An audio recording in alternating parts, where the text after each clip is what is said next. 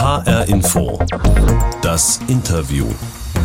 Ich bin Anne Bayer und mein Gast ist Tupoka Oget. Sie ist Antirassismus-Trainerin, Autorin und Vermittlerin von Rassismuskritik.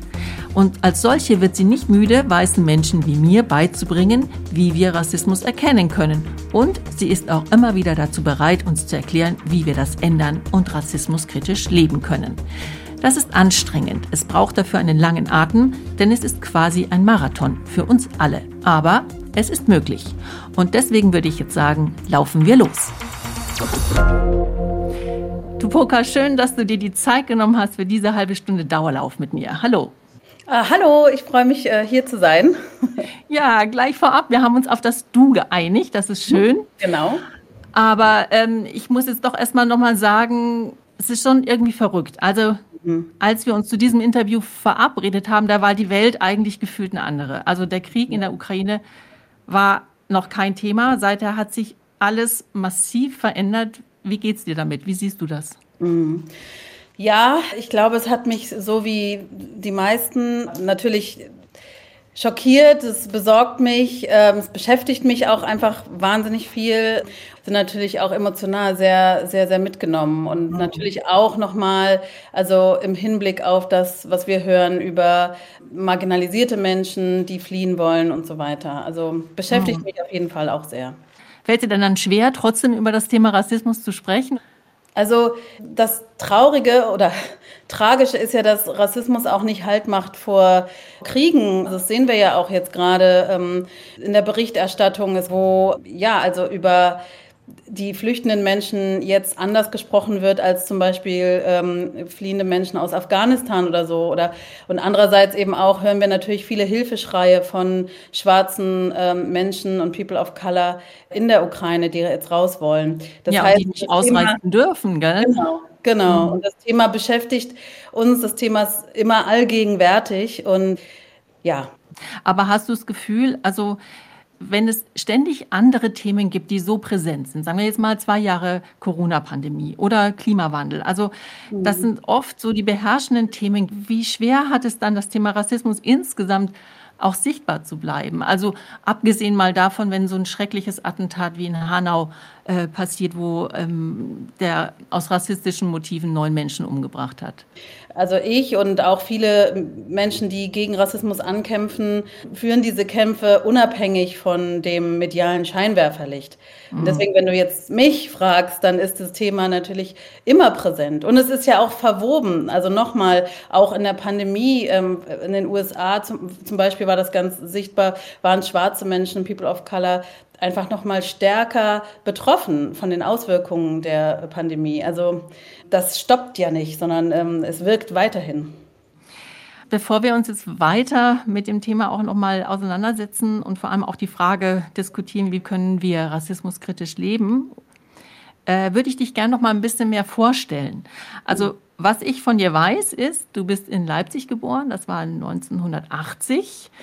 Ja. Deine Eltern haben damals beide studiert, deine Mutter Mathematik, dein Vater Landwirtschaft. Dein Vater kam aus Tansania und musste auch dorthin zurück, als das Studium fertig war, richtig?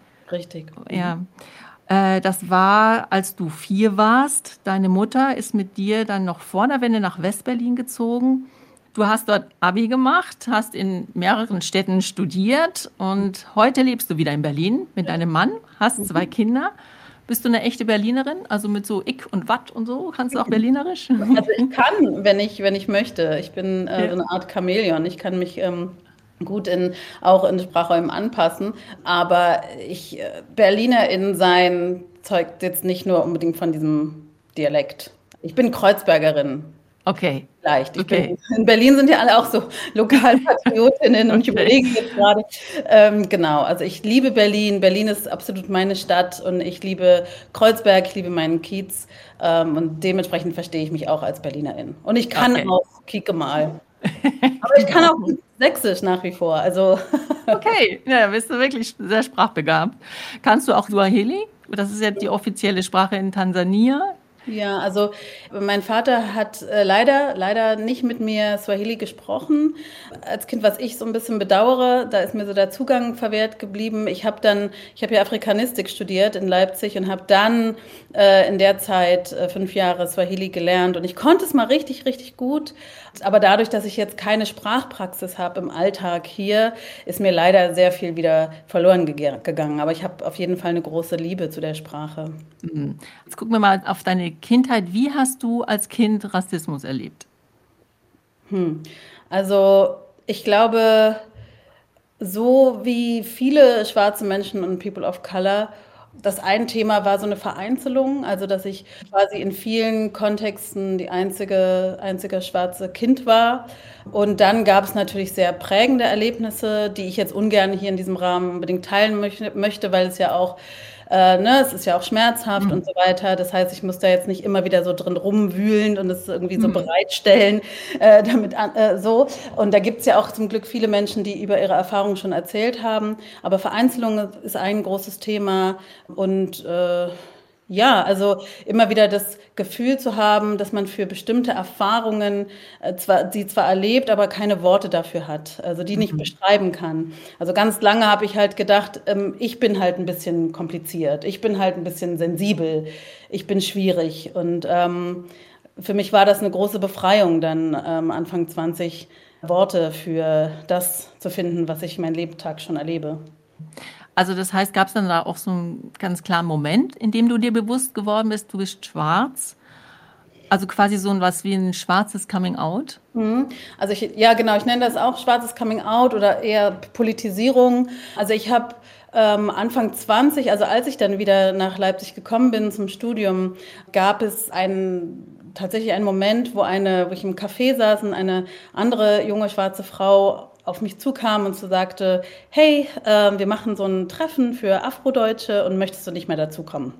Mhm. Und ähm, ich war erst so ein bisschen irritiert, aber sie wirkt total nett und freundlich und ich wusste nicht so richtig, was damit anzufangen, aber ich bin dann hingegangen und es war so, das war der Start, ähm, dass ich begonnen habe, mit anderen schwarzen Menschen mich auszutauschen über meine Erfahrungen als schwarze Person, wo ich angefangen habe, Worte zu finden und auch verstanden habe, dass es schon sehr lange auch eine Auseinandersetzung zu dem Thema gibt, dass mhm. es quasi eine kollektive Erfahrung ist und dass es einen Namen hat, das Rassismus heißt. Das war ein mhm. Prozess, der dann eingesetzt hat, der hat lange gedauert und hält auch weiterhin an, aber das war so ein Schlüsselmoment. Du hast jetzt schon verschiedene Begriffe verwendet, Afrodeutsche, People of Color, schwarze Frau. Wie würdest du dich denn dann bezeichnen? Alles zusammen? Naja, es kommt immer auf den Kontext an. Ich bin mhm. zuallererst Maya Tupoka. Ja. Und ähm, je nachdem, in welchem Kontext wir sprechen, benutze ich unterschiedliche Sprache. Wenn es jetzt, wenn wir darüber sprechen, was ich eben im Kontext von Rassismus und auch im Kontext von Widerstand gegen Rassismus erlebe, dann ist für mich der Begriff Schwarz mit großem S geschrieben hilfreich. Dann würde ich aber auch über Weiß sprechen wollen, in, im rassismuskritischen Kontext klein und kursiv geschrieben. Afrodeutsch ist ein Begriff, der ist sehr warm in meinem Herzen, weil das eben der erste Begriff ist, den ich kennengelernt habe. Auch geprägt durch Audre Lorde, die Frauen von Adefra, äh, Mai Ayim, Katharina Oguntoye, dem Buch Farbe äh, bekennen und wo es das erste Mal so ein Begriff geprägt wurde, der tatsächlich Menschen wie mich gemeint hat. Inzwischen ist es ein Begriff, den ich jetzt nicht ja, permanent benutze, aber mhm. es ist ein Begriff, mit dem ich nach wie vor mich wohlfühle. Ihr hört HR Info, das Interview heute mit der Antirassismus-Trainerin Tupoka Oget. Und an dieser Stelle würde ich jetzt ganz gern mal unsere Infobox öffnen. Das ist eine Box, in der ist immer eine kleine Überraschung drin für unsere Gäste. In Zeiten von Corona und Homeoffice ist das oft was zum Hören. Und ich möchte jetzt gern das hier gleich mal vorspielen, Tupoka. Moment. Mirror, mirror on the wall, don't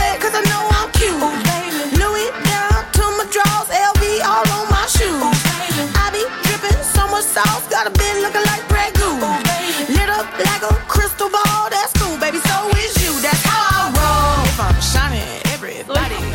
Gehört? ja, laufen deutlich.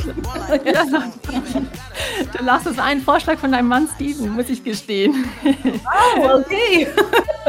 Aber ich würde jetzt gerne von dir nochmal wissen, warum glaubst du, hat er diesen Song, Juice heißt er, und ist gesungen, gesungen von der schwarzen US-amerikanischen Sängerin und Rapperin Lizzo. Also, weil ähm, Liz, also wir sprechen ja auch oft über Empowerment und Stärkung und Heilungsräume und so weiter. Und Musik ist auf jeden Fall ein Aspekt, der, ja, wo ich auftanken kann, wo ich irgendwie Kraft finden kann. Und unter anderem eben die Musik von Lizzo, die mich wahnsinnig empowert und stärkt. Und gerade auch speziell, weil sie als schwarze, dicke Frau, ähm, ja, präsent ist, sich Raum einnimmt, sich feiert, alles, was sie kann. Und ich, ja, das empowert und stärkt mich. Äh, ich bin, äh, ein kleines, dickes Mädchen gewesen, ein kleines, dickes, schwarzes Mädchen und hätte solche Vorbilder auf jeden Fall dringend gebraucht und freue mich, dass es die jetzt gibt. Ich habe mir auch tatsächlich das Video angeguckt zu, dem, zu, dieser, zu diesem Song. Es ist äh, super, wie sie da so in verschiedene Rollen schlüpft. Ich weiß nicht, ob du es auch kennst, aber in, äh, sie ist dann auch einmal so eine Aerobic-Vorturnerin. So, in so einem rosa Glitzeranzug. Würdest du denn sagen, äh, hast du das Gefühl, du bist sowas auch manchmal für andere? Was? Ein, eine also so jetzt eine Vortunerin jetzt vielleicht nicht, aber ein Vorbild? Naja, das ist, ich würde jetzt nicht von mir selbst, mir selbst diese Plakette geben. Das ist so ein bisschen mhm. wie mit dem Begriff äh, die Verbündete. Ich, oder kann man einen Verbündete, kann man von sich selbst sagen, ich bin eine Verbündete. Mhm. Ähm, ich, ich freue mich, dass es anscheinend viele Menschen gibt, die inspiriert sind durch die Arbeit, die äh, mein Team, mein Mann und ich machen, ähm, durch die Bücher, die ich schreibe, die Podcasts, die wir produzieren. Und das ist, das gibt mir einfach ganz viel zurück. Und das ist für mich auch Heilung und, und toll. Mhm. Und so würde ich das beantworten. Okay, dann bleiben wir vielleicht auch nochmal bei dem sportlichen Aspekt. Also würdest du dich denn als so eine Art Marathonläuferin insgesamt bezeichnen? Was Rassismuskritik und die rassismuskritische Reise und Auseinandersetzung betrifft, auf jeden Fall. Also mhm.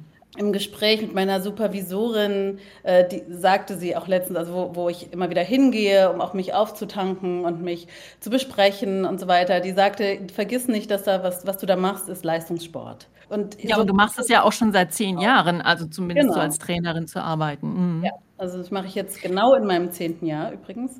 Und ja. ähm, es sind insgesamt ähm, über 1000 Veranstaltungen und das braucht schon einiges an Durchhaltevermögen und Kraft ja. und so weiter. Und deswegen würde ich schon sagen, auf jeden Fall. Ja, Aber ich okay. Bin, ich könnte niemals einen echten Marathon rennen. Okay. okay. Das dann nicht. Aber trotzdem, äh, ich, ich würde jetzt mal ein paar Eigenschaften aufzählen und du sagst mir dann ganz kurz, was eher auf dich zutrifft von den beiden. Mhm. Bist du unnachgiebig oder kompromissbereit? Kompromissbereit. Geduldig oder aufbrausend? Mm, beides. Beides. Kommt auch darauf an, in welcher Situation wahrscheinlich. Ja. Bist du nachtragend oder versöhnlich? Persönlich. Versöhnlich. Okay. Sehr schön. Dann haben wir jetzt erstmal dich ein bisschen kennengelernt. Kommen wir nochmal auf deine Arbeit zu sprechen, als Trainerin, als Antirassismus-Trainerin. Du hast gerade gesagt, dafür braucht es viel Ausdauer. Und ich kann jetzt mal von mir sprechen, als weiße Frau. Ich bin da tatsächlich manchmal verunsichert. Also ich habe mir jetzt mal überlegt, so eine Situation, die würde ich dir gern kurz beschreiben. Unsere Nachbarn haben sechs Kinder, die sind alle schwarz und die sind manchmal tierisch laut. Die spielen oft direkt vor meinem Küchenfenster. Und ich habe manchmal echt das Gefühl, ich würde jetzt echt so gern sagen, ey, könnt ihr nicht mal ein bisschen leiser sein? Aber ich habe Hemmungen, das zu machen, weil ich nicht will, dass sie denken, ich bin rassistisch. Also ich bin da quasi so auf eine Art übervorsichtig und eigentlich total bescheuert, aber irgendwie verunsichert. Und diese Verunsicherin, die kenne ich zumindest in meinem Umfeld, begegnet die mir öfter. Was könnte mir denn in so einer Situation Sicherheit geben? Ja, das ist äh, total spannend, weil diese Frage nach Sicherheit, die bekomme ich wahnsinnig oft. Und ähm, ich muss dich insofern enttäuschen, aber ich finde es eigentlich eine gute, eine Enttäuschung mit einem guten Fokus oder Ende oder so oder Beginn. Mhm. Ähm, weil äh, ich glaube, diese Unsicherheit ist ein gutes Zeichen. Sie bedeutet nämlich, dass ähm, wir in Bewegung sind. Ich bin lange Zeit, viele Jahre meines Lebens in Räume gekommen, in denen Menschen sehr sicher waren, ja, in ihrer mhm. Projektion über mich, über Menschen wie mich, die das nicht in Frage gestellt haben. Und es, das sind Räume, wo ich keine Luft bekommen habe, wo ich ähm, quasi hinter dieser Projektion verschmolzen bin. Und Jetzt äh, habe ich, freue ich mich, dass ich immer öfter in Räume komme und Menschen begegne, die eine gewisse Unsicherheit spüren. Die sagen, mhm. ja, irgendwie, ich weiß, da ist was mit dem Thema Rassismus und ich weiß, ähm, ne, ich, ich möchte mich reflektieren und ich habe aber Angst, Fehler zu machen und so weiter. Und ich glaube, dass ein Schritt, den wir tun können und sollten, ist diese Unsicherheit auf ein Stück weit zu umarmen, zu sagen, das ist ein gutes Zeichen, dass ich unsicher bin, denn das mhm. heißt, ich möchte es eigentlich gut machen, ich möchte es besser machen als vorher. Und es ist natürlich nicht der leichtere Weg, ja, aber ich glaube, dass das auf jeden Fall gut ist. Und ich finde es gut, wenn du dir die Fragen stellst, warum, ähm, also dich erstmal selbst analysierst und, und hinterfragst. Würdest, wie würdest du reagieren, wenn das sechs weiße Kinder wären? Also, und für dich, das ja. musst du ja gar nicht jetzt hier öffentlich tun, aber für dich erstmal dir diese Fragen stellst, mutig und dann gleichzeitig auch ehrlich für dich beantwortest und ähm, reflektierst und dann für die konkrete Situation weiß ich jetzt nicht, aber natürlich wäre es irgendwie schön, als erstmal mit den, den Eltern irgendwie generell in Austausch zu kommen. Sechs Kinder zu haben in der Wohnung ist äh, wahrscheinlich wahnsinnig herausfordernd und schwierig und anstrengend. Und von daher ist es vielleicht ja schön, mit denen ins Gespräch zu kommen, die kennenzulernen und äh, wie darüber dann ähm, auch Dinge formulieren zu können, ohne jetzt einfach hinzugehen und sagen, hey, äh, ihr seid zu laut oder seid mal still ohne. Also mir geht's, ich sage immer wieder, oder ich werde nicht müde zu sagen, ich habe keine schönere, keinen schönen Satz dafür, aber we have to, äh, auf Deutsch, we have yeah. to get comfortable with the uncomfortable. Und wir müssen das aushalten lernen, dass es sich, dass es schwierig ist und dass auch damit okay sein, dass wir Fehler machen werden, auch wenn wir sie nicht wollen. Und wenn wir es merken, dass wir einen Fehler gemacht haben, wenn wir jemanden verletzt haben, obwohl wir es nicht wollten, dass wir uns gerade hinstellen, dass wir einmal einatmen, einmal ausatmen, ähm, dann das ehrlich reflektieren, uns Verantwortung übernehmen und uns entschuldigen und danach weitergehen. Da nehme ich mich selber auch übrigens nicht aus. Über all das hast du ja auch ganz viel geschrieben in deinem Buch. Und jetzt du, Rassismuskritisch Leben, das ist jetzt gerade erschienen. Du gibst da ganz viele Tipps und auch wirklich sehr, sehr interessante, wie wir in bestimmten Situationen reagieren könnten. Und dazu zum Beispiel zählt auch, bestimmte rassistische Erzählungen in Filmen oder auch Büchern zu mhm. erkennen. Ja. Und da würde ich jetzt gerne nochmal das Beispiel, den Kinderbuchklassiker Pippi Langstrumpf aufgreifen. Geht ja. Vorlesen heute noch oder nicht? Was sagst du dazu? Ja, also ich bin ja keine Freundin von diesem, das ist richtig, das ist falsch, das geht, das geht nicht, sondern ja. ähm, ich würde mir Verantwortungsübernahme wünschen. Dieses Buch, dieses speziell dieses Buch hat natürlich viele tolle und spannende und schöne Attribute und Astrid Lindgren war ähm, auch ein Kind ihrer Zeit, aber vielleicht ihrer Zeit auch ein Stück weit voraus, was feministische Aspekte betrifft, obwohl man das auch diskutieren kann.